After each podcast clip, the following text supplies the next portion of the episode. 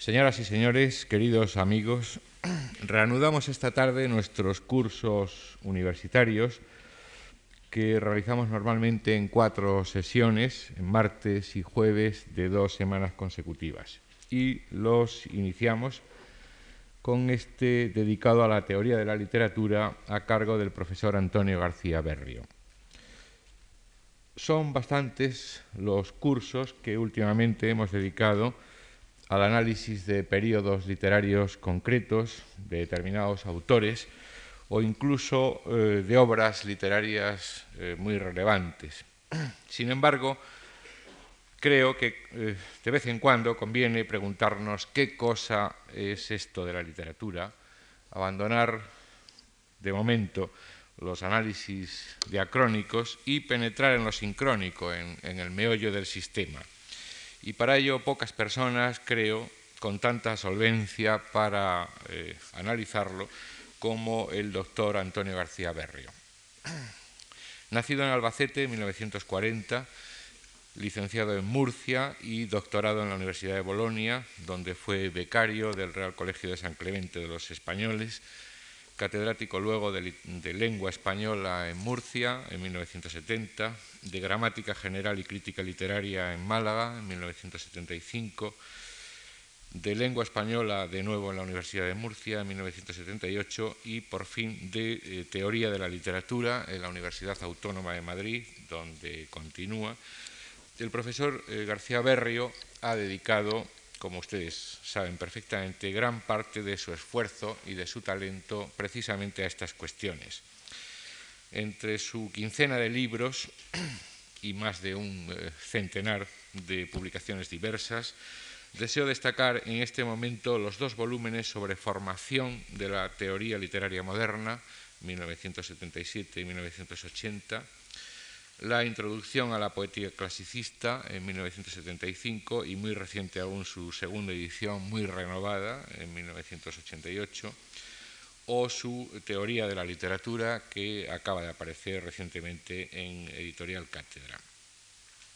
Quiero destacar también en su producción científica sus muy brillantes incursiones en el arte visual, trasladando eh, a su análisis los conceptos lingüísticos que tan perfectamente maneja, como ha demostrado, por ejemplo, en su estudio sobre Enrique Brickman o el reciente ensayo Ut Poesis Pictura, Poética del Arte Visual, publicado por Editorial Tecnos. Al darle la bienvenida a esta tribuna, y en esta casa, donde fue becario como director de un equipo de investigación entre 1932 y 1974, deseo agradecer muy sinceramente a don Antonio García Berrio su colaboración en nuestras actividades y a todos ustedes su presencia hoy con nosotros. Muchas gracias. Bien, eh, ante todo, mi, no sé, me han dicho que había no sé qué para ponerse aquí en la corbata. Será esto. Un micrófono de esos portátiles. Quizás más discreto. Ante todo, mi agradecimiento. Mi agradecimiento a la casa, mi agradecimiento a la fundación, que me ha recuperado, ha recuperado a un becario que lo tuvo relativamente joven y que lo recupera ya viejo es decir, como ha recordado muy bien mi querido y admirado amigo Antonio Gallego, yo fui becario como director de uno de los equipos de aquellas grandes becas de investigación en esta casa hace ya bastantes años y es para mí entonces una satisfacción, es una obligación de vida, de lealtad hacia quien tanto nos ha ayudado y sobre todo es un gran honor el estar hoy aquí en esta tribuna, ocupando esta tribuna para uno de los cursos universitarios de esta casa, en la que la verdad me han precedido personas de tanta eh, singularidad científica, de tanto relieve profesional, que yo realmente pues, voy a ser un mal eh, correspondiente en esa cadena áurea. Eh, no sé si han visto ustedes que he dejado, y supongo que lo tendrán, un resumen, un esquema, puesto que de la conferencia de hoy, y me parece que no sé si se ha distribuido otro también anticipando la de la lección del próximo jueves. Eh, cuando me propusieron hacer este curso en la Fundación, yo me sentí tentado mm, porque soy muy respetuoso del público y sobre todo porque mm, decir esto no es una captación benevolencia, sino porque, como saben la mayor parte de ustedes, que son profesionales dignísimos, es un diálogo muy difícil este de las conferencias, de uno con tantos. Eh, me vi tentado, francamente, de hacer una cosa muy amena, de buscar temas amenos, de buscar temas divertidos, pensando sobre todo en los más jóvenes. Pero por otra parte, eh, tuve en cuenta mi condición de catedrático de teoría de la literatura una disciplina que en nuestro país se viene imponiendo gracias al esfuerzo de un grupo muy reducido de personas, pero que mm, desde don Damaso Alonso a don Fernando Lázaro Carreter han ido creando una tradición entre nosotros que realmente pues mm, vale la pena decir aquí que hoy la teoría de la literatura en nuestro país, pues francamente, tiene una representación académica y tiene una representación sobre todo científica eh, que no desmerece, y no creo con esto ser triunfalista, no desmerece en absoluto en el nivel general, internacional, de eh, nivel científico. Entonces era para mí, ya digo, una elección difícil. De una parte, buscar el entretenimiento, buscar la amenidad con unos temas más o menos divertidos, más o menos entretenidos, más o menos profundos, eh, pero de otra parte, pues el compromiso ese al que nunca me sé negar de cumplir con el deber. Y el deber en este caso conmigo era intentar exponer aquí un curso de teoría de la literatura. Curso de teoría de la literatura evidentemente no completo, un curso de nuestra disciplina, de mi disciplina, eh, para el cual yo eh, tengo que seleccionar unos cuantos momentos fundamentales en la que yo personalmente, no es una síntesis de teoría literaria lo que yo voy a hacer aquí, sino una síntesis de aquello que para mí pueda ser hoy una teoría de la literatura. De modo que rogándoles a ustedes mis disculpas por la, no, espero que no aridez absoluta, pero sí por el, eh, digamos, la condición tal vez excesivamente rigurosa de los temas, eh, espero, no obstante, pensando sobre todo en los jóvenes, en los más jóvenes o en los muy jóvenes, que estas lecciones puedan servir como un granito de arena más en esta eh, causa noble de la defensa del cultivo de la disciplina eh, que tan ah, brillantes antecedentes tiene entre nosotros en España ya y que promete tan excelentes frutos para el futuro. He dividido, como ustedes ven, el curso está pensado eh, como mm, eh, muy arquitectónicamente. Es decir, tal vez si en al, esta mañana se lo decía a unos compañeros de la Autónoma, digo, he sacrificado eh, la obra de Cincel al efecto arquitectónico. Es decir, he dividido en cuatro grandes momentos el planteamiento de lo que, en mi opinión, es hoy una teoría de la literatura como una construcción, ¿eh? no de construcción, sino todo lo contrario, como una construcción del pensamiento, eh, del, significado eh, poético. Y empezaremos por lo primero, empezaremos por lo que está más cerca de nosotros, por lo que es más material, el texto. La duración de la conferencia, espero, es aproximadamente de una hora. Al decir aproximadamente, quiero decir que no sé si es un minuto más o un minuto menos. Lo digo por los más inquietos, por los que más tienen que hacer. Eh, pero si, bueno, los finales siempre se pueden cortar. Si viéramos que fuera prudente, pues cortaríamos un poco. La expresividad literaria. Eh, mm, observarán ustedes en el índice que he empezado mm, pues por, por, situar un poco no solamente esta conferencia, sino el conjunto, refiriéndome a cosas que están en la vida, es decir, a cosas que están en los periódicos. Todos los días nos están prometiendo maravillosas colecciones que no sé, que no nos van a costar nada, que luego nos van a costar mucho, eh, de cuadros, que se subasta un Jasper Jones en no sé cuántos millones y millones, que se subasta un Van Gogh en no sé cuántos. Entonces, este fenómeno, eh, cuidado que al hablar de literatura no vamos a hablar de algo distinto del arte en general, Pero claro, al hablar del arte no vamos a hablar solamente del arte visual, no vamos a hablar solamente de la pintura. Y por eso, en relación con lo que voy a decir hoy y con lo que voy a decir sobre todo mañana a propósito de la convencionalidad del arte, del problema de la convencionalidad del arte, he querido empezar con esta introducción muy breve, mm, situando el problema en esta cuestión llamativa de las expectativas actuales del hombre respecto del arte. Digo es frecuente, eh, es frecuente como noticia apasionante. Una sociedad como la nuestra, que ha perdido, o que por lo menos parece vivir desentendida de toda clase de valores espirituales tradicionales, ahínca sin embargo su interés y hasta sus intereses más indiscutidos en actos que implican una valoración, incluso fetichista, por los objetos artísticos. Las noticias sobre adquisiciones y subastas millonarias, relativas a cuadros, esculturas y otros bienes de origen y raíz artística, no dejan lugar ninguno a la duda. Los particulares los antiguos coleccionistas, seducidos en su caso por el goce y la posición artísticas, van cediendo su lugar crecientemente a individuos y sociedades progresivamente inversoras, que han hecho previamente del lucro y de la producción y la acumulación fiduciarias su aspiración y actividad predominantes o únicas. Los nuevos, estos nuevos coleccionistas, cambian cantidades de dinero alarmantemente elevadas, yo por lo menos me alarmo con las cifras, y creo que hasta simplemente, hasta simple vista podemos decir que son desproporcionadas cantidades, por la posesión de objetos artísticos a los que se transforma por ello. Sintomáticamente, esos objetos artísticos pasan a ser, bajo esta perspectiva vistos así, entidades de extraordinario interés.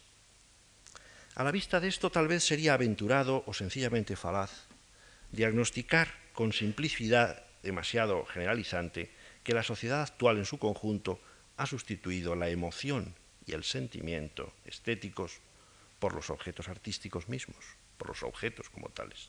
Es decir, que ha desvirtuado la condición original y final de las operaciones de producción y de comunicación del arte, desviándolas en favor de sus testimonios más inertes, de los soportes objetivos de las obras a las que tradicionalmente se confería la función de mediar las sensaciones y los sentimientos puestos en juego como protagonistas principales. En términos de enjuiciamiento cultural y estético, el fenómeno del arte en relación al individuo y a la sociedad actuales sigue constituyendo un factor decisivo en el reconocimiento antropológico e individual del hombre y de sus formas de vida colectiva, así como de las relaciones comunicativas que establece. El diagnóstico sobre el arte como fenómeno general, o en sus actitudes más recientes y modernas, no puede ser desconocido o descuidado para cualquiera que, como es nuestro caso, se encuentre comprometido en descubrir y en enjuiciar las formas estéticas del comportamiento humano, del individuo y de la especie. Es decir, ante el fenómeno del interés, este interés creciente, interés espúreo en, sus raíces muchas veces, nosotros realmente, los que nos dedicamos a este tipo de especulaciones, no podemos, mm, digamos, negarnos a la felicidad de, esta conjunción que pone algo en lo que creemos, en lo que creemos, cree, nos parece por razones eh, racionales fundadas, lo, pone, lo ha puesto en una situación de verdadera eh, bueno, eh, expectación privilegiada ante la responsabilidad ineludible que tenemos hoy, es decir, la valoración del arte, favorecida sobre todo mm, por la dispersión relativista y la transformación de los parámetros estructurales y axiológicos del llamado arte moderno, ha alentado eh, desde el mundo de los negocios o del mercado la invasión de un criterio intelectual. Yo creo que es fundamental, es decir, aunque aquí vamos a hablar de literatura y aunque el próximo día vamos a hablar del relativismo, por ejemplo, de la deconstrucción norteamericana, tal vez, o de las formas relativistas europeas de enjuiciamiento de la literatura, yo creo que ha sido fundamental este impacto de que mm, muchas veces decimos, bueno, pero ¿por qué se valora de esta manera algo que yo no acabo de ver como valioso? En último término se nos descubre, bueno, es que si la mayoría dice que eso es valioso, ¿por qué no va a serlo? Esta es la situación. Esto ha favorecido, ya digo, esas formas de relativismo receptivo, pragmático o incluso de arbitrariedad lúdica formalmente afirmada a favor de un escepticismo deconstructivo. Se trata, en todos los casos mencionados, de dar intelectualmente por buena cualquier decisión sobre el valor o la consistencia estética. Una situación de convencimiento intelectual que se ve favorecida y que favorece o sustenta, si a mano viene, el capricho de la dictadura escéptica e interesada de los protagonistas del comercio artístico. Frente a esto, deseo proclamar mi confianza en la existencia de valores estéticos absolutos.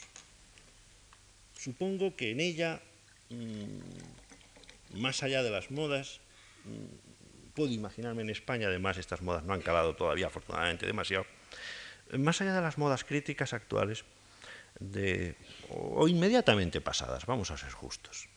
Mm, yo parto de la base, y creo que comparto con la mayoría de ustedes, mi confianza en la existencia de valores estéticos absolutos. Es decir, esa confianza en valores estéticos absolutos, es decir, no convencionalizables, se pone por igual, se opone por igual en lo intelectual a la honrada desorientación de los relativismos pragmáticos de la estética y, de otra, al catastrofismo de las apocalipsis escépticas de turno.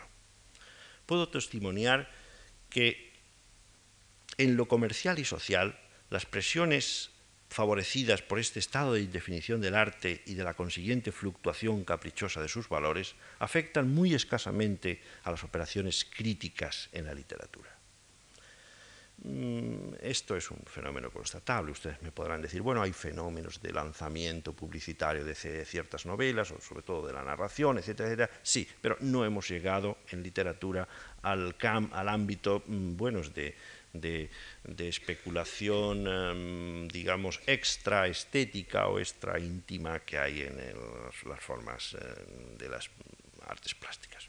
Sin embargo, por eso digo, debo constatar también que la compleja confabulación de intereses ajenos a una verdadera y exigente axiología estética viene desorientando, amedrentando y confundiendo los criterios de validez estables en el dominio intelectual de las artes plásticas y sobre todo en el denominado experimentalismo vanguardista del arte moderno.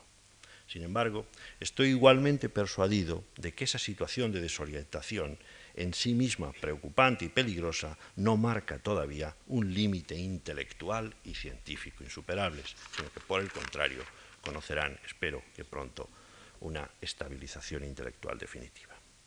Y hecha esta breve mm, presentación del la índole de los problemas, de la índole social, de aquello con lo que nos encontramos, pasamos ya a, nuestros propios temas, pasamos ya al punto segundo de ese esquema que ustedes tienen, para tratar la primera de las peculiaridades, de las formas estéticas del texto literario que me interesa destacar aquí, que es la expresividad. Observen ustedes que lo titulo La expresividad primera premisa y rasgo estructural de la calidad artística. A propósito de la poesía, se recuerda siempre la confesión del Mallarmé de que aquella no se hace con ideas sino con palabras. Una afirmación que encuentra su equivalencia en el convencimiento de la mayoría de esos pintores modernos a los que antes nos hemos referido, quienes cifran la atribución del efecto artístico de sus obras más conseguidas a puros logros de plasticidad, de impacto material de formas y colores. Unos y otros, pintores y poetas, tienen razón, desde luego, en referirse al fenómeno de lo que se puede llamar la expresividad verbal o plástica como acceso o primer paso textual del valor estético.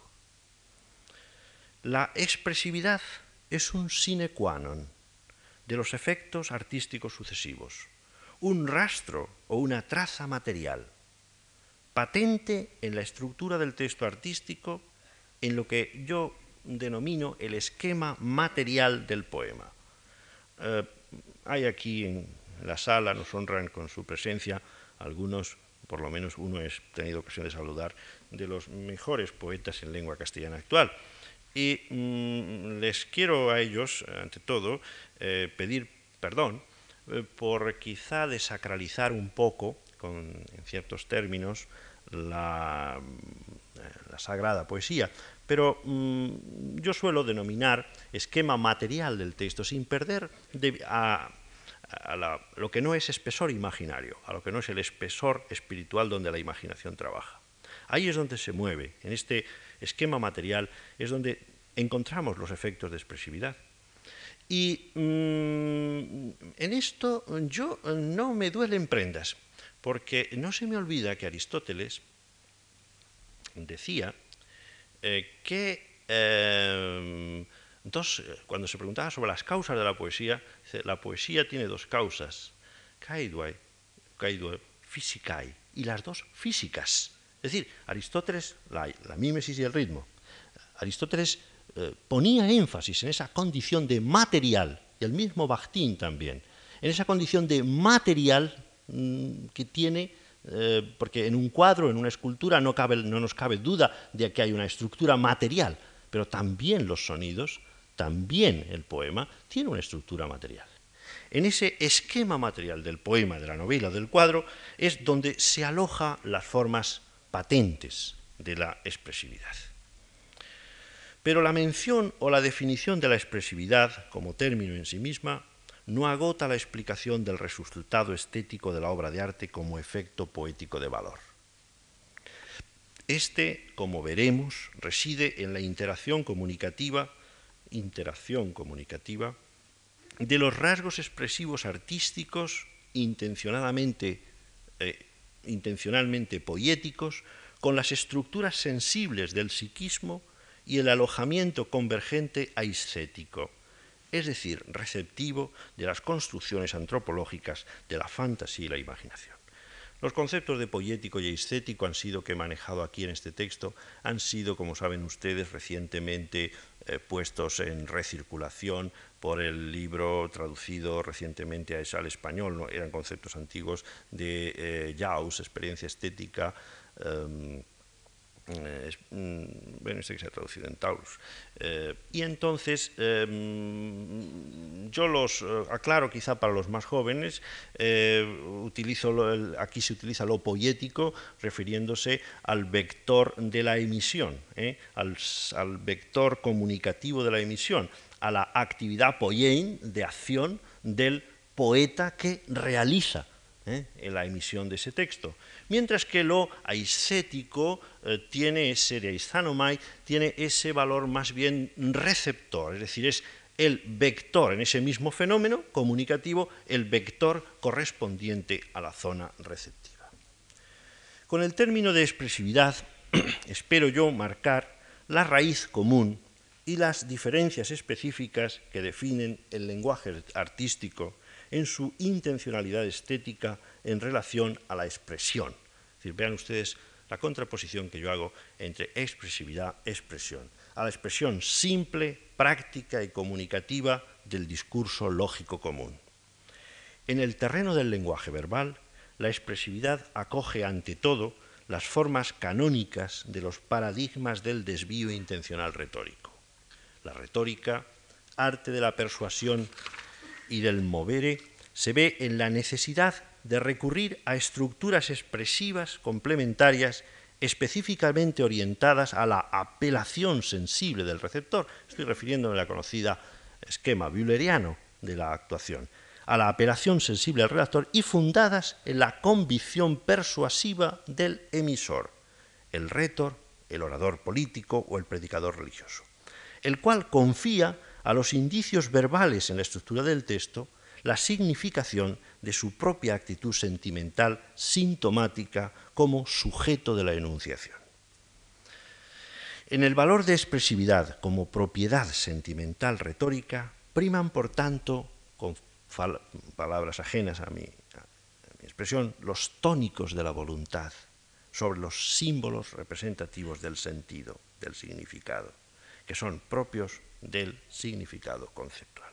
De modo, la expresividad como propiedad, si quieren ustedes, de origen retórico, pero después veremos no necesariamente vinculable a la retórica, que actúa sobre esas eh, periferias sentimental, o sea, que produce esos efectos de comunicación en una periferia sentimental de los eh, fenómenos, que son mm, distintos, son un plus, son un añadido más al valor denotativo de la expresividad conceptual.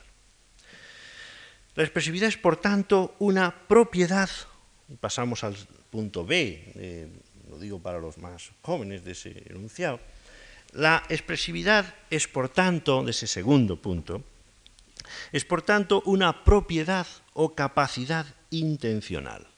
Es un plus de la expresión que explota el arte verbal como principio y fundamento de cualquiera de sus efectos emocionales o imaginarios. Esto hay que tenerlo muy en cuenta para no confundir el concepto de expresividad lingüística con ninguno de sus resultados psicológicos, pero también para no ignorar su decisiva aportación de origen y fundamento textual al desarrollo de los mismos. Ante todo, hay que señalar que en mi propio concepto la expresividad como categoría operativa y teórica se restringe y acota a la dimensión verbal y textual del discurso literario. Es decir, que la expresividad debe ser entidad, eh, perdón, la expresividad debe ser entendida como el principio lingüístico que funda la literariedad, identificada en la teoría literaria moderna a partir, como saben ustedes, de los formalistas rusos, como la propiedad, la literariedad, literaturnost, como la propiedad que define y que caracteriza el uso del discurso gobernado por una peculiar norma artística. Como vengo proponiéndolo en los últimos tiempos, conviene volver sobre la vieja en los últimos libros estos, a los que por cierto que he de hacer una salvedad en la presentación, se ha dado como ya publicado un libro aún no publicado, eh, se ha aludido a esa teoría de la literatura, yo pensé, eh, y personas hay en la sala que están muy al tanto de cómo va ese libro, eh, yo pensé que estaría publicado ya para las fechas de estas conferencias. Sin embargo, la editorial Cátedra, al ser un libro de una enorme extensión, la editorial Cátedra lo mm, retrasará su aparición y esa teoría de la literatura estará en las las librerías a mediados del mes que viene, pero no en este momento. De modo que eh, es una corrección que habría que hacer por si alguien eh, en la presentación de don Antonio Gallego pues se ha sentido ya en la imperiosa necesidad de salir corriendo a buscarlo. No, es una broma, ya sé que no es así, pero eh, está mm, para ser así a mediados del mes que viene. Bien, eh, como vengo proponiendo en los últimos tiempos, en distintos trabajos, pero sobre todo va a serlo así, sobre todo en ese libro, conviene volver sobre, la vieja noción formalista de literariedad, literaturnost, para confrontarla con la no más, eh, no más eh, nueva categoría de poeticidad, un valor tradicional de la estética que se radicalizó implícitamente hasta sus últimos alcances a partir de la línea romántica que une el concepto de lenguaje en pureza de Vico con la poesía primigenia de Herder o los de poesía ingenua y sentimental de Schiller. Bien, como se sabe también, fue además en la estética de Croce donde este concepto de poeticidad eh, mm, se contrapone como sinónimo de la expresión de la liricidad o de arte puro a cualquier otra manifestación artística o literaria de expresividad. La expresividad, como forma lingüística y operativa del valor artístico, se identifica pragmáticamente con la literariedad como propiedad resultado del conjunto de decisiones expresivas que nos permiten reconocer en un, un texto de discurso como una tentativa lingüística para alcanzar el valor estético literario. Es decir, la expresividad literaria representa, en principio, el resultado de una opción, de una decisión optativa, de una decisión voluntaria, de una opción ejercida por el hablante con competencia cultural para hacerla.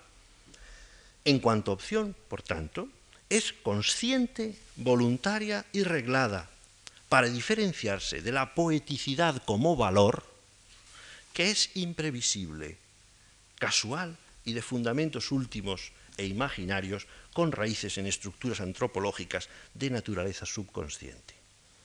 Es decir, eh, distinguimos, como ustedes ven, vinculamos la expresividad como una propiedad muy característica de lo literario, de la literariedad, pero distinguiéndolo de la poeticidad como otro nivel estético distinto.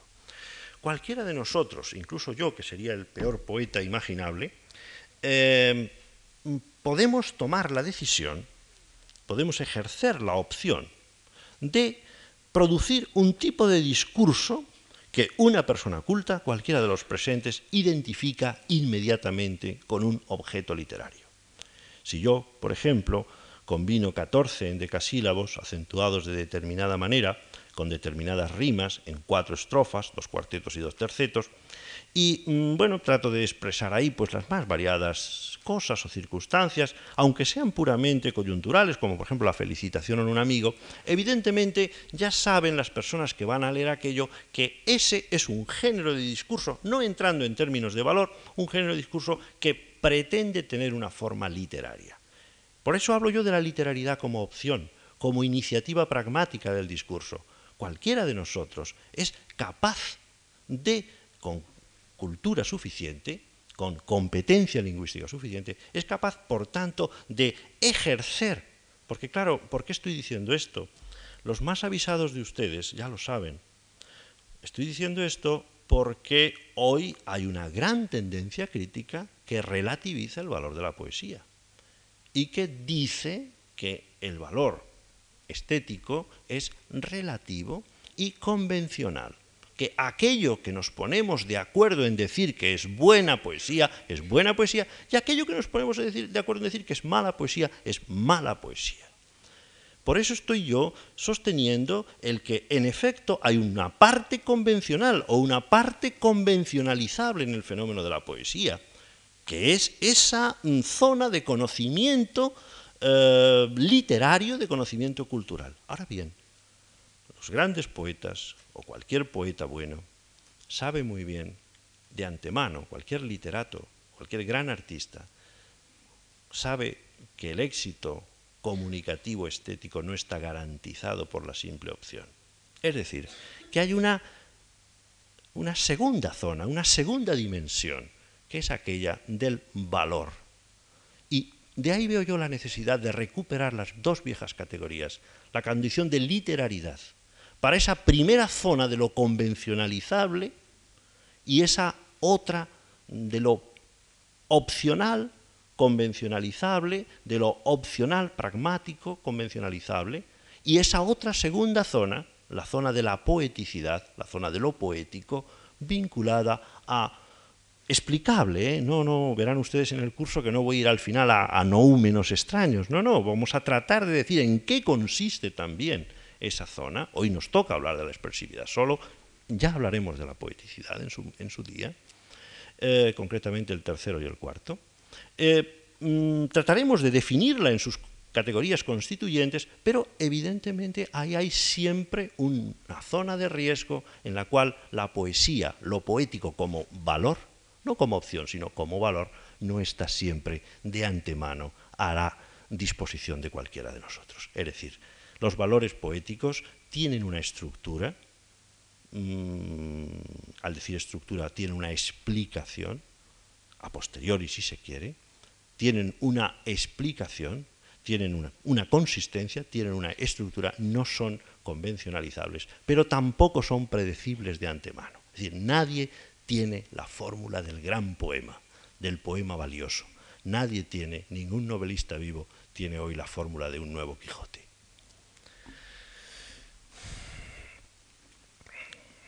Para decirlo aún, volviendo a nuestro discurso, con mayor claridad, la literariedad como opción pragmática del discurso puede ser ejercida por cualquier hablante con competencia, como lo he dicho hace un momento, con competencia cultural suficiente y se reconoce en estructuras canónicas de expresividad, retórico-verbales en el caso del discurso literario, o bien expresivo-artísticas en el de las formas del arte visual o de los sonidos concertados en la música.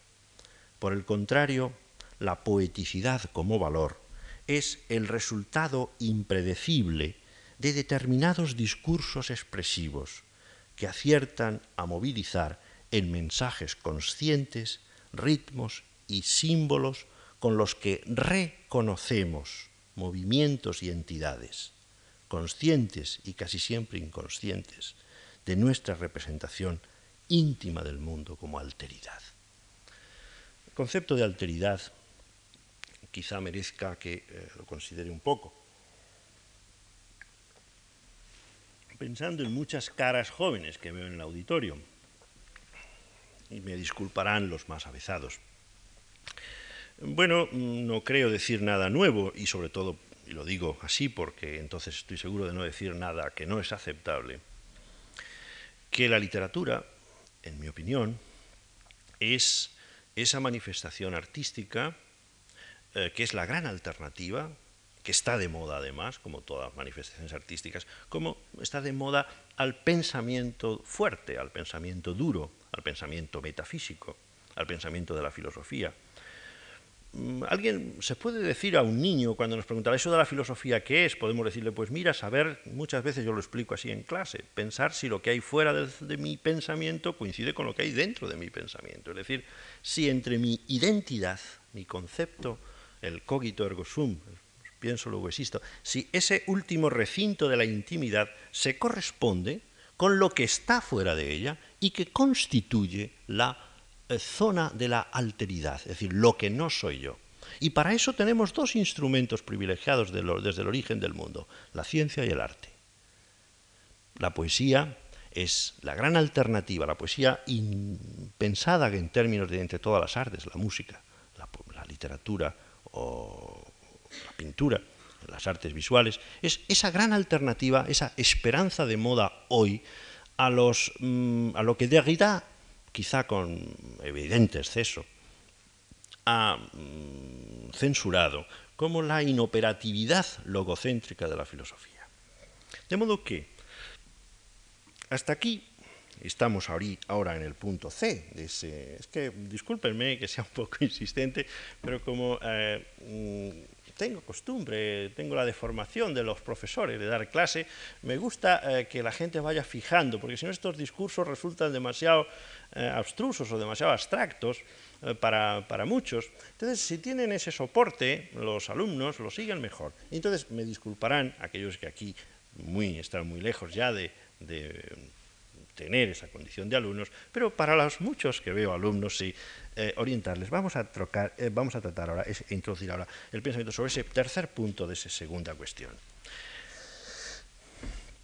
Hasta aquí he caracterizado la expresividad literaria como propiedad del lenguaje artístico, comprendida, si no agotada, en la totalidad de sus recursos por los paradigmas de la ciencia retórica tradicional. Evidentemente sería un principio innecesario y defectuoso suponer cerrado y limitado a las figuras canónicas de la retórica el inventario de las formas artísticas de expresividad, por muy amplias y ambiciosas que hayan llegado a ser, y lo son en efecto las categorías, clasificaciones de esquemas y figuras y las estrategias operativas de la retórica, ciencia fundamental entre las del lenguaje en la tradición cultural de Occidente.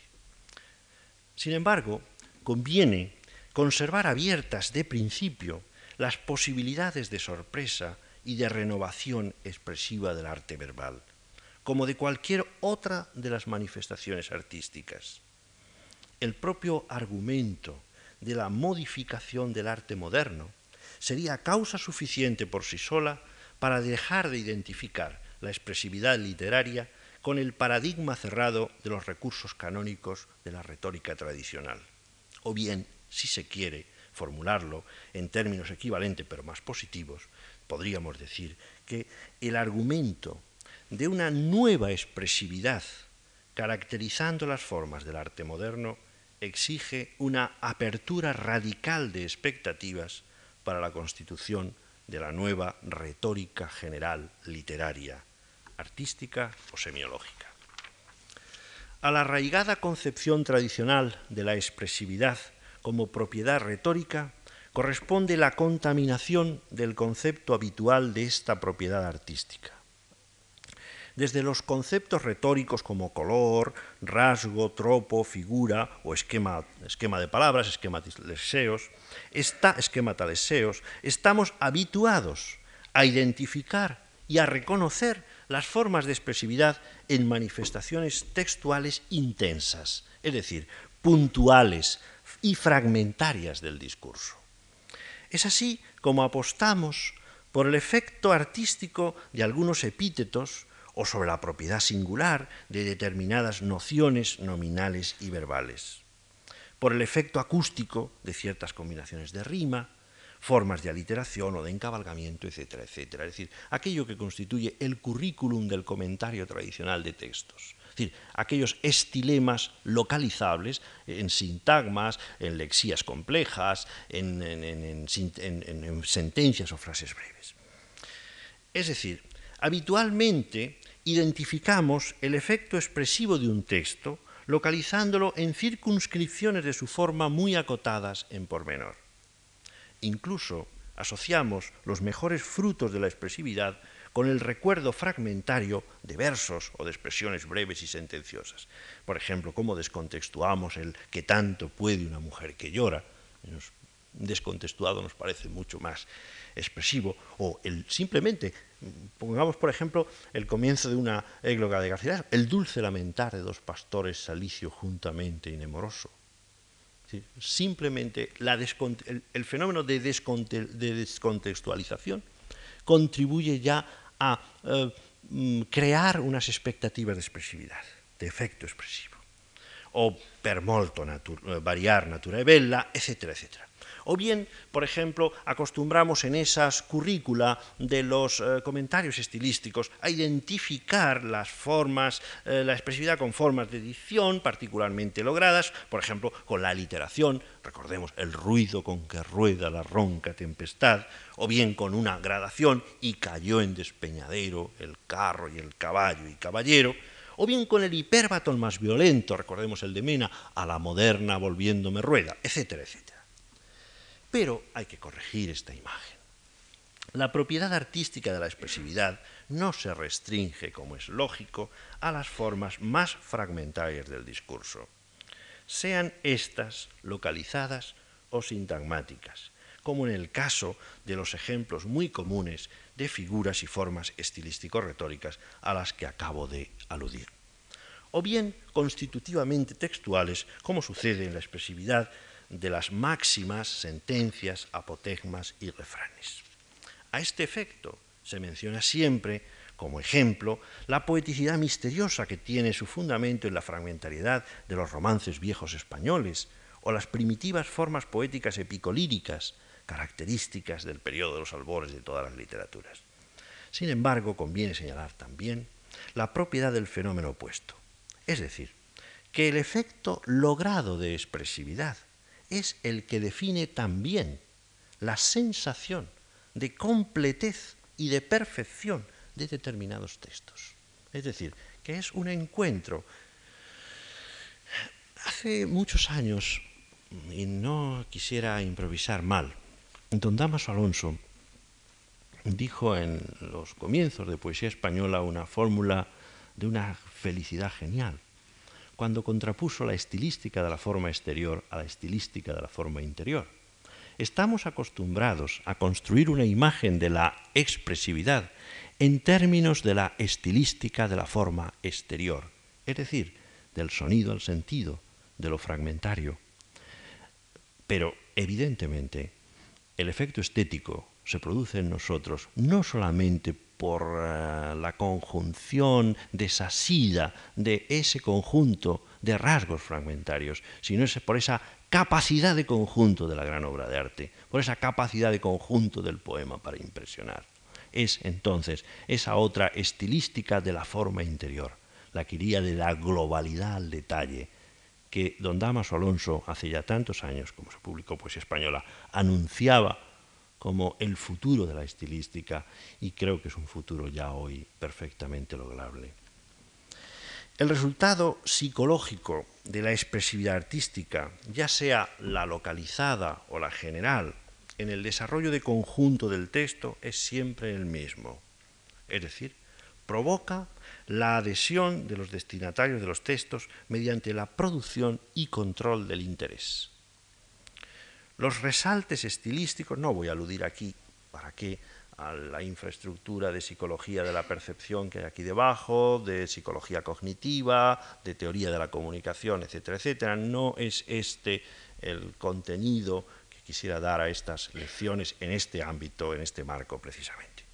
Los resaltes estilísticos puntuales del discurso, como las formas de alta expresividad sentenciosa diseminados a lo largo de la ya de la tragedia clásica o de las tragedias de Shakespeare, lo mismo que las formas verbales de la expresividad instantánea vinculadas a la sugerencia de conceptos, los concetti o conceptos de nuestro siglo de oro, o pensamientos brillantes en la poesía lírica o en la prosa barroca, alojan el designio concreto del autor o del rétor, en el caso de la oratoria, de empedrar de formas artísticas de expresividad llamativa el continuum de su discurso. Pero junto a esas manifestaciones concentradas, lexémicas, sintagmáticas o sentenciales, el efecto general, permítanme ustedes el uso de la palabrota, macrotextual, macroestructural, son palabras a mí muy corrientes, pero que aquí no quiero prodigar, macroestructural de la expresividad del texto, se ve reflejado en las estrategias inventivas y dispositivas, invencio dispositio, inventivas y dispositivas mediante las cuales se produce la persuasión en los términos fijados por la retórica clásica, o bien las previsiones de la implicación lectora en la forma en que actualmente la expresa, expresan la antigua estrategia retórica, estrategia retórica de captación y mantenimiento del interés, los lectores de los lectores u oyentes, los teóricos alemanes de la recepción bajo la iniciativa de Isa. Humberto Eco ha elevado con su soberano ingenio, permítanme ustedes, no estoy haciendo una, eh, un elogio ocasional al autor de fama, sino un cariñoso recuerdo al, antiguo condiscípulo. Humberto Eco ha elevado, porque era ya más listo que, cualquiera de nosotros en su época de estudiante, Humberto Eco ha elevado con soberano ingenio, con su soberano ingenio, este concepto difundido de la implicación lectora al título de uno de sus últimos libros teóricos. A la vez es un libro hermoso y frustrado, que es Lector in Fábula. Eh, no sé si este libro es muy leído en España, pero básicamente, eh, pero merece serlo. Es decir, la tesis de Lector in Fábula lo saben quienes están más al tanto en estas cosas. La tesis de Lector in Fábula coincide básicamente con mucho más gracia que las ideas de Isa o de Jaus sobre la implicación lectora, eh, afirmando eso, que el lector está previsto en la fábula, es decir, el, el, lector está, las reacciones, las decisiones del lector, eh, la captación en definitiva de su interés, están previstas por el autor de talento, por el autor genial.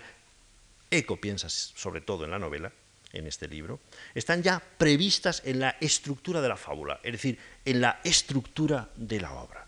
Hay pues esa idea en Lector in Fábula de la expresividad macrotextual de la obra como conjunto de previsiones expresivas que van eh, agilizando, que van eh, estimulando, que van catalizando las reacciones de los lectores, implicando su interés. Vamos a pasar ya, tras estas nociones, al tercer punto de nuestra eh, exposición. Es aquel en el que vamos a ver eh, algunos ejemplos mm, según el tiempo de que dispongamos cada día. Eh, primero vamos a pensar en el soneto de Amor constante más allá de la muerte. Lo tienen ustedes al dorso, que son sonetos que sabemos, sabemos todos de memoria, pero está siempre las dos composiciones, siempre estarán las composiciones que veamos al dorso, en este caso no, porque no las tengo, pero al dorso del papel que ustedes tienen. Pensemos en la perfección, vamos a ejemplificar cuanto hemos dicho ahora un poco. ¿eh? Pensemos en la perfección expresiva que comúnmente se le atribuye a un texto tan celebrado como el soneto Amor constante más allá de la muerte de Quevedo. He de advertir, lógicamente, que no teman ustedes aquí de mí la impertinencia de un comentario escolar. Yo me resisto a esas cosas. Cuando explico este soneto en la universidad, tardo un mes en explicarlo, un comentario. Ante ustedes, además, no me atrevería a hacerlo. Ustedes no merecen, cualquiera de ustedes lo puede leer exactamente con la precisión que lo puedo leer yo. Yo parto de ese convencimiento. Simplemente voy a recordar en la estructura de ese texto ciertas, mm, lo que hemos dicho, mm, ciertos alojamientos eh, locales y globales de la expresividad. Es cierto que podemos ir en ese texto, vamos a leerlo si ustedes me lo permiten, porque aunque lo tienen todos, leerlo es siempre importante. Cerrar podrá mis ojos la postrera, sombra que me llevar el blanco día, y podrá desatar esta alma mía, ora su afán ansioso lisonjera, mas no de otra parte en la ribera dejará la memoria en donde ardía. Nadar sabe mi llama al agua fría y perder el respeto a ley severa. Alma quien todo un dios prisión ha sido, venas que humora tanto fuego antado, medulas que han gloriosamente ardido, su cuerpo dejará, no su cuidado. Serán ceniza, mas tendrá sentido. Polvo serán, mas polvo enamorado. Es cierto que podemos ir localizando en diferentes lugares de la estructura de este texto rasgos acotados de expresividad.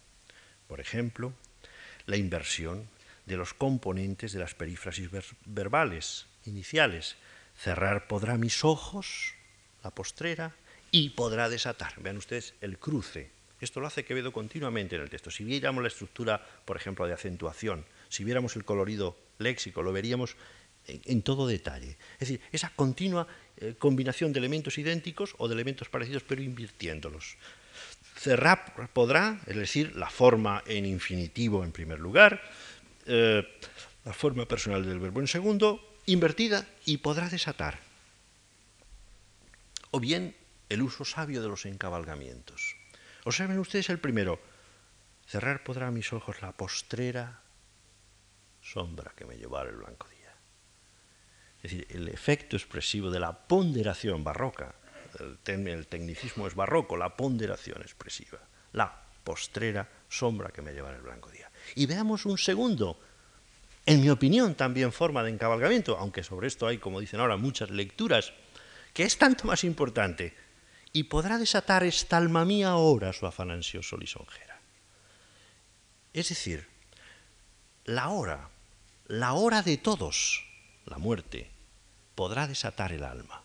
Por tanto, la hora es sujeto de desatar esta alma mía. Por tanto, hay eh, una forma de ruptura versal de un continuum, eh, de un continuo sintáctico en la cual consiste el encabalgamiento. De modo que si no le damos ese valor de ahora a su afán ansioso lisonjera, sino el valor que en realidad tiene, el de hora de todos, el de sujeto, la hora, la muerte que desatará esta alma mía, en esa concesión que Quevedo está haciendo en este primer cuarteto, si le damos ese valor, vean ustedes cómo ha jugado con un efecto de encabalgamiento idéntico al anterior para ponderar ese valor.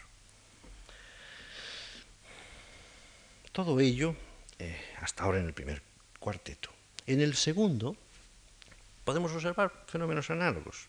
La presencia conducida por el conector global restrictivo, más no, es decir, más. Es lo que Spitzer, como todos ustedes saben, tan, saben bien, ponderó en el estilo de Quevedo como su estilema central, ese atreverse y restringirse, ese avanzar pero quedarse, ese ponerse en las manos de su propia fantasía, de su propia fecundidad, de su propia ilusión, pero retraerse con esa adversación, con esa restricción ante su conocimiento sobre la crueldad de la realidad. Ese es el valor, mas no de su otra parte en la ribera. Dejará la memoria donde ardía que ahora, a través de la forma de la elipsis causal, porque vean ustedes que hay una elipsis, es decir, no dejará la memoria porque mi llama sabe nadar la alma fría, pero hay una elipsis del, del, relacionante causal en este caso. Y esa elipsis crea una forma cero, crea una casilla vacía, como Amado Alonso nos decía a propósito de la ausencia del artículo, con valores estilísticos, con valores expresivos tanto más sensitivos y tanto más perceptibles que los otros. De modo que a través de esa elipsis causal se enlaza con la forma universal y sentenciosa de la parataxis poblada de claves simbólicas de expresividad en el léxico de los códigos del amor cortés. Nadar sabe mi llama el agua fría y perder el respeto a la severa. Pero si nos fijamos atentamente, advertiremos que el éxito de cada uno de esos aciertos expresivos por sí solo está reforzado por el concertado resultado, refuerzo textual de su alojamiento exacto.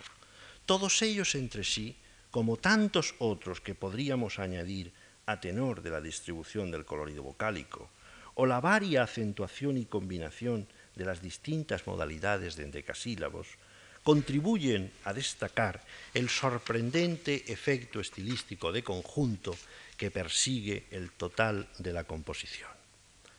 ¿Qué efecto es ese? La desestabilización permanente de cualquier expectativa superficial y aparente brindada desde el juego paralelístico de este portentoso texto, impostado en su grandeza sobre la solemnidad bíblica y apocalíptica de las recurrencias paralelísticas. Este es el secreto de esta gran obra de arte de la expresividad. El exhibir el paralelismo, el exhibirlo desde las perspectivas habituales de la comunicación y el desestabilizarlo continuamente, el alterarlo, el que allá donde vamos a esperar una cadencia aparezca una anticadencia.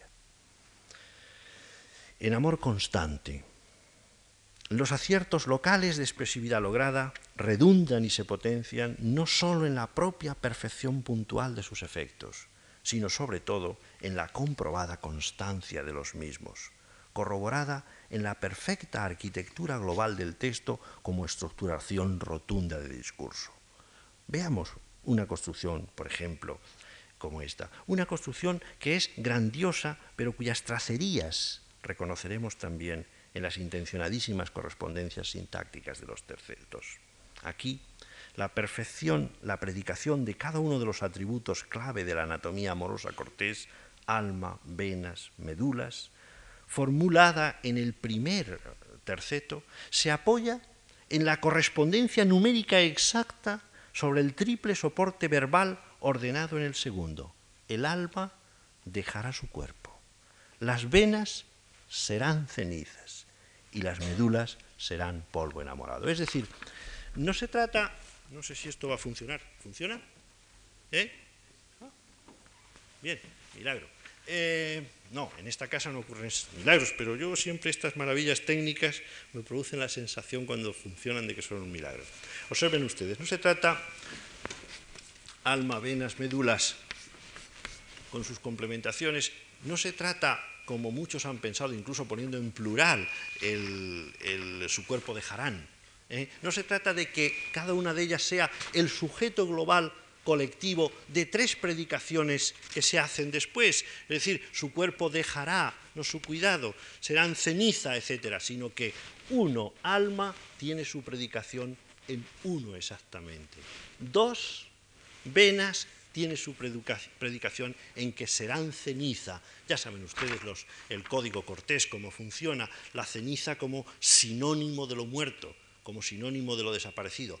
Y el tendrá sentido es sencillamente los sentidos corporales, que es la propiedad más ostensible de lo que está vivo. Ese, valor tiene, será ceniza, pero tendrá sentido. Y las medulas, polvo serán, más polvo enamorado. Es decir, observen ustedes cómo eh, ese, esa voluntad de abrazo global en el texto, ¿verdad?, es lo que produce, cuando estamos al tanto de ella, es cuando produce ese valor de expresividades, esa, esa lluvia de, eh, o ese empedrado de formas de expresividad concreta, cuando redundan en un, en un efecto general global, es cuando eh, se logra esa sensación de alta eh, calidad poética. Voy a hacer a ustedes hoy gracia de la lectura o el comentario equivalente del poema de Juan Ramón, para no alargarme demasiado en tiempo. Eh, observen ustedes únicamente, por ejemplo, si antes hemos dicho de, las, de los encabalgamientos, pues ese enfrente del infinito campo de Castilla, observen ustedes la amarilla, bueno, vamos a leerlo.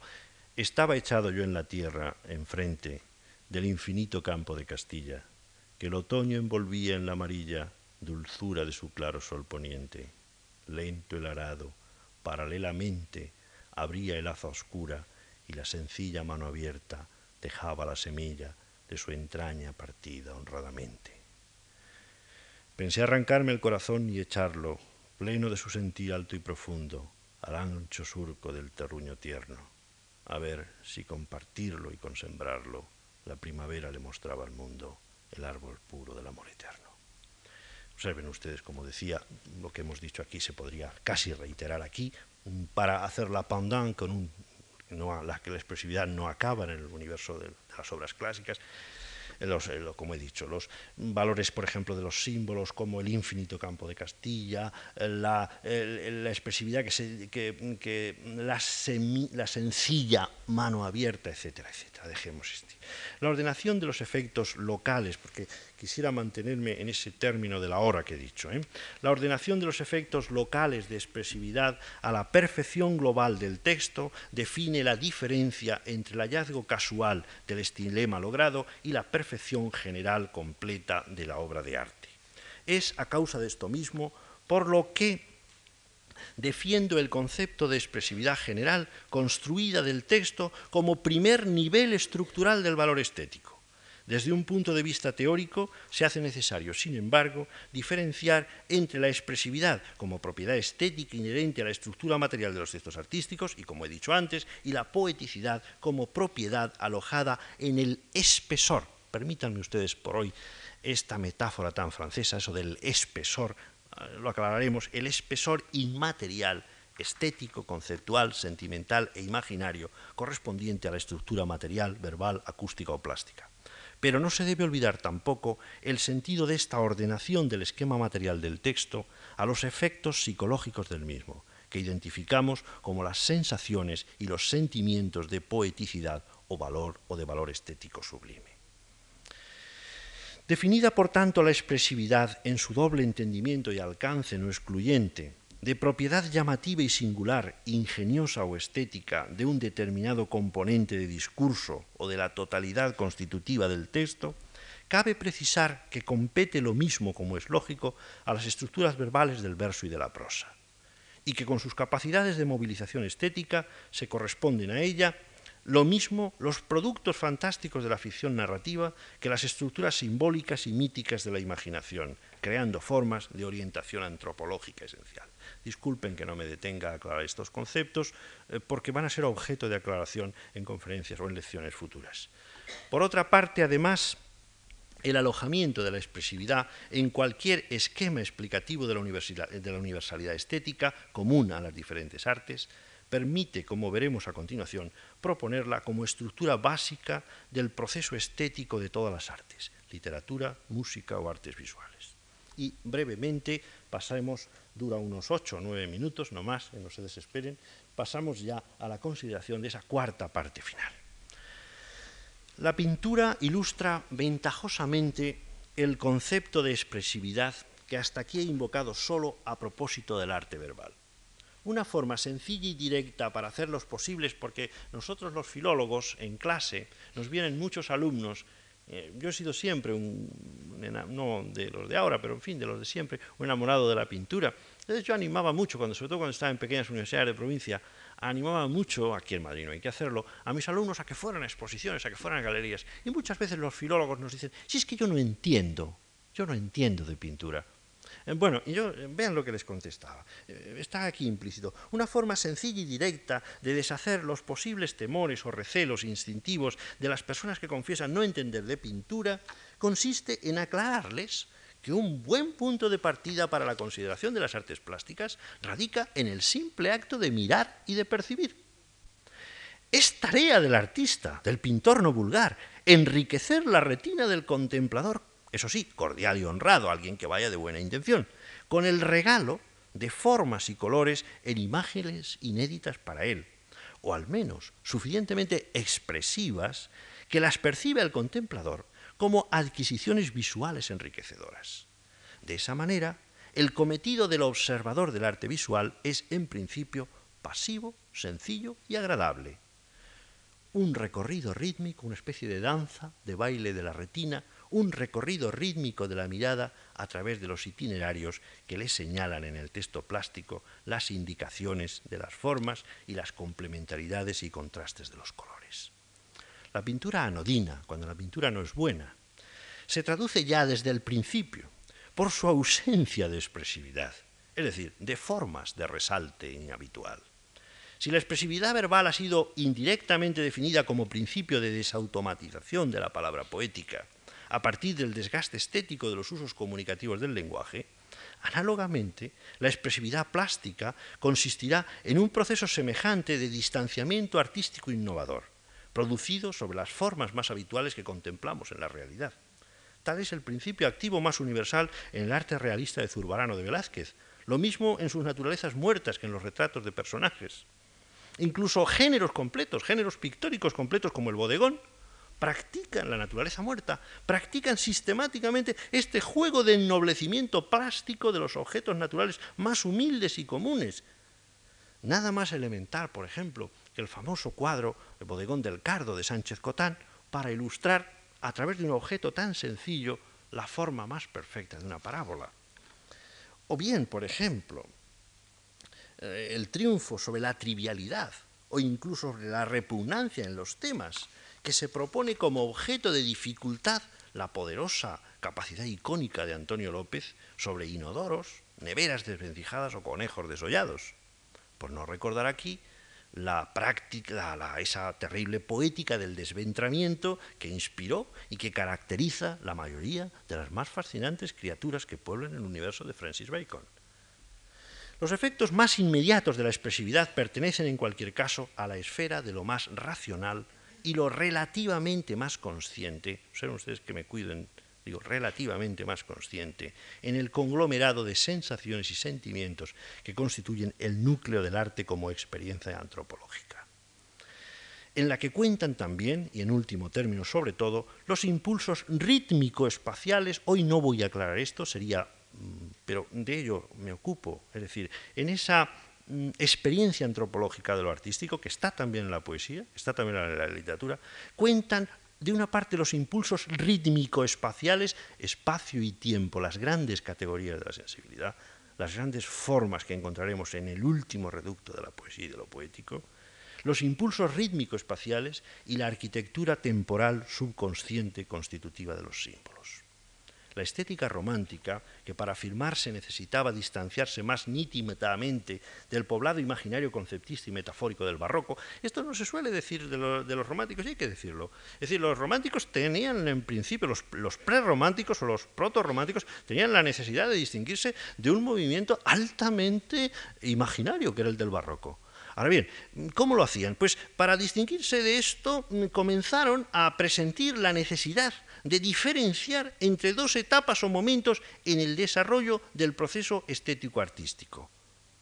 Y distinguieron los románticos entre la dimensión nómica, es decir, la denominamos nómico, incluso en el esquema me parece que lo he puesto, es decir, a lo reglado, nomos, regla, es decir, ley, a lo legal, lo reglado, lo definido, la dimensión nómica y consciente de las varias formas de expresividad, por una parte, y la, y la inconvencionalizable y subconsciente a la que se vinculan las raíces poéticas del fenómeno artístico. A esta necesidad pueden responder la propuesta en autores como Winkelmann, Goethe, eh, Augusto Guillermo Schlegel, sobre todo, de dos capacidades distintas y progresivas. Para los románticos alemanes, imaginación era la que correspondería con nuestro concepto aproximado de la periferia sentimental de la expresividad y fantasía, que venían, como digo, a gobernar en términos aproximados el género de experiencias psicológicas vinculables respectivamente a lo que aquí he denominado expresividad y poeticidad.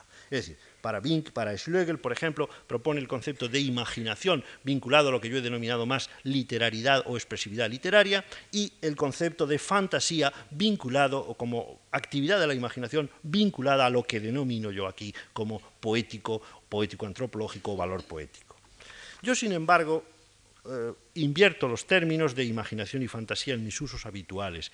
En el uso actual más generalizado dentro de la psicología, la psicocrítica y sobre todo de la llamada poética de lo imaginario, yo prefiero, siguiendo en esto el ejemplo de Coleridge, que también hizo la misma inversión respecto a sus fuentes alemanas, el gran poeta y teórico inglés, siguiendo digo el ejemplo de Coleridge, prefiero invertir el orden de las dos etapas respecto al uso antes presentado en la tradición alemana especializo la condición de, fantástica, de fantásticas para las operaciones psicológicas de base nómica y consciente vinculadas a los efectos de expresividad. Y reservo la atribución de imaginarios para los contenidos y pulsiones de base subconsciente que crean las condiciones psicológicas de lo poético como forma de experiencia. En este entendimiento, por ejemplo, las estructuras textuales y el tipo de operaciones psicológicas implicadas en la producción de la ficcionalidad como sensación artística específica convendrían más en cuanto tales a la esfera de la expresividad fantástica de contenido nómico y racionalmente reglado que a la de lo imaginario poético. Y concluimos ya. En cualquier caso, esta distinción en un doble orden de momentos o de manifestaciones entre la expresividad verbal y literaria, la plasticidad o la musicalidad, frente a la poeticidad como estructura universal imaginaria antropológica de la obra, no puede hacerse en términos restrictivos, ni menos aún recíprocamente excluyentes. Son los dos momentos y esferas diferenciados, que pueden ser diferenciados en una práctica útil en el plano de las explicaciones teóricas, pero ambos se presentan constitutivamente implicados en la estructura de la poeticidad artística. La producción del efecto poético transcurre en el espesor antropológico imaginario del acontecimiento artístico zona o momento de la, experiencia, de la experiencia efectivamente diferenciada del texto, pero no desasida ni indiferente a él. Las causas psicológicas de la emoción poética hunden sus raíces en las estructuras antropológicas conscientes y subconscientes del sentimiento y el reconocimiento existenciales.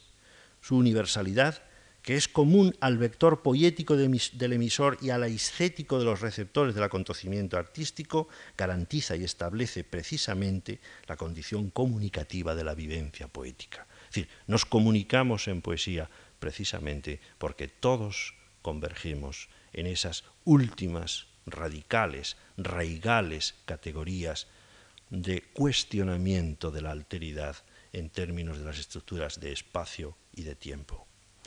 Sin embargo, todos, el poeta, el emisor y nosotros los receptores. Sin embargo, el instrumental artístico que cataliza en estructuras comunicativas privilegiadas esas capacidades imaginarias universales y comunes son las formas textuales de la expresividad estética.